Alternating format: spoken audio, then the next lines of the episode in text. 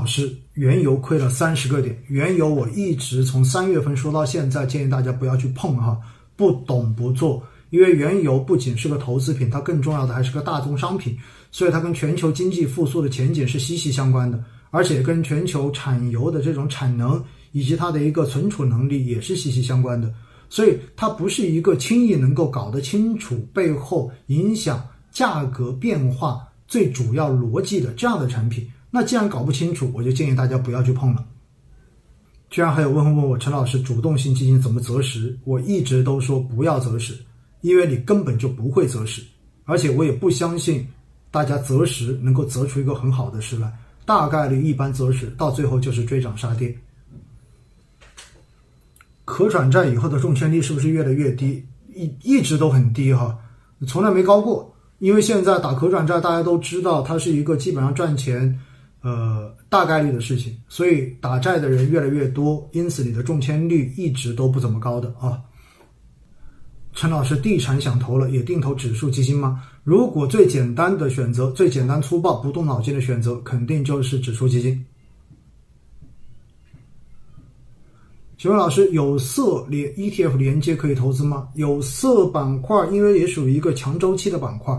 我觉得，如果你看好未来周期板块的这种发展，我觉得你去做投资也未尝不可。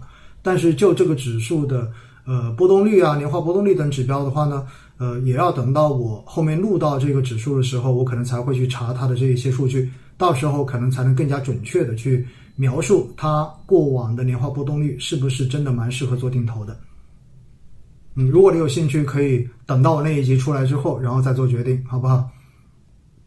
光伏板块后续怎样？应该长期是看好的哈，应该长期是看好的，因为毕竟清洁能源是未来的一个趋势。当然，特朗普比较反对这个东西，因为特朗普强调的是传统能源。特朗普他认为温室效应算是一个谎言，所以他不怎么信。但是站在我国的角度上来说，应该说大家对于呃未来的这种清洁能源的需求会变得越来越大，所以呢，光伏应该还是更好的。然后再看看大家的问题，通信设备和通信技术还有投资价值吗？有啊，五 G 啊，同志们，你不要忘了五 G 好不好？五 G 是多么重要的一个东西，是下一代科技创新所有新兴东西的一个基础。高速公路来的很多的新技术都要搭在五 G 的这个基础之上才能够往下运行，所以五 G 板块的这个机会大家一定不要忘掉了哈。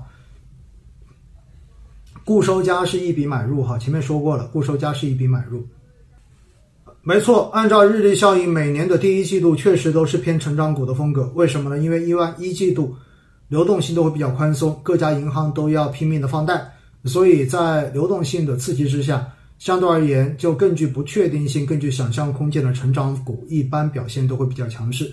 这确实是这样子的，历史的数据已经无数次的证明了这一点。量子通信好还是五 G 好？那么量子通信呢，应该说是处在另一个量级了哈，因为量子态跟我们平时说到的这一种半导体是两码事儿。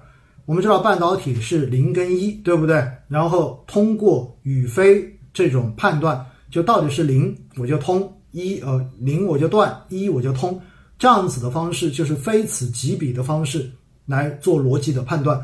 而量子态是什么一种概念？哈，量子态讲到的就是任何事情可能都同时存在一跟零的状态，啥意思呢？就最有名的一个实验就是说那个猫的实验，对不对？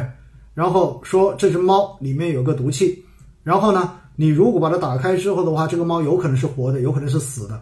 那如果你不打开它，这个猫就是活的；如果你把它打开，这个猫可能就死了。那我不打开的时候，猫有可能是活的，也有可能是死的。也就意味着我们在描述这只猫的时候，它既处在活的状态，也处在已经死的状态。这就是量子的量子科技的这一个大概的描述。所以呢，任何一个东西就是处在既这样又那样的状态，那么这就是一种量子态。所以呢，它其实整个的这一个物理的分析已经，或者说从哲学层面上来说，已经颠覆了我们现在现代物理的这个基础了。因此，它是属于更高一层的这种科技领域。那未来，现在因为呃，在十月份，中央政治局刚刚进行了内部的学习会，就是学习量子科技、量子技术。那么，领导人呢也对我国未来在量子科技这一块儿做出了重要的讲话，说我们未来一定要抢占这块的高地。所以呢，我觉得哈，这是未来属于未来的科技。现在慢慢的有很多东西开始逐步的实施，更多的是用来做加密，量子态的加密，就相当于你根本就没有办法截获它，是最高级别的这种加密的方法。未来量子技术到底能够发展到什么样的状态，现在都是未知数。但是五 G 现在已经是一个确定的东西了，因为已经开始商业化了。所以的话呢，一个是眼前的，一个是未来的。那你觉得哪个更有投资价值呢？如果从想象空间来说，那么未来的肯定更有投资价值。但是如果跟如果从更有确定性的角度上来说，现在你看得到摸得着的，肯定更加让人觉得安心。又有人在问银行目前低估有没有投资价值？前面讲过了啊，到了年末周期股都会相对而言走得更强一点。虽然我自己很不喜欢银行，但是你不可否认，现在银行确实估值极低。而且我还告诉大家另外一个事实：今年所有的行业中间。走的最烂的行业，到目前为止就是银行，因为全年它下跌了超过百分之六。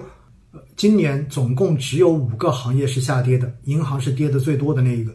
所以你要不要反其道而配置之？我觉得你可以根据自己的喜好来判断，好不好？老师，养老基金适合配置吗？说实话，养老基金呢，目前大部分都应该是 FOF 基金，FOF 基金。因为从国内 FOF 基金诞生到现在也才三年时间而已。前两天刚好看说中国 FOF 基金三周年，三年前我当时还在南方基金，当时发第一次 FOF 的时候，我们还去了北京做了一个发布会，因为当时是跟全国社保养老协会，然后一起来做的是发布会。那三年过后，大家可以回头去检视一下市场上面的 FOF 基金到底做得好还是不好，你是否满意？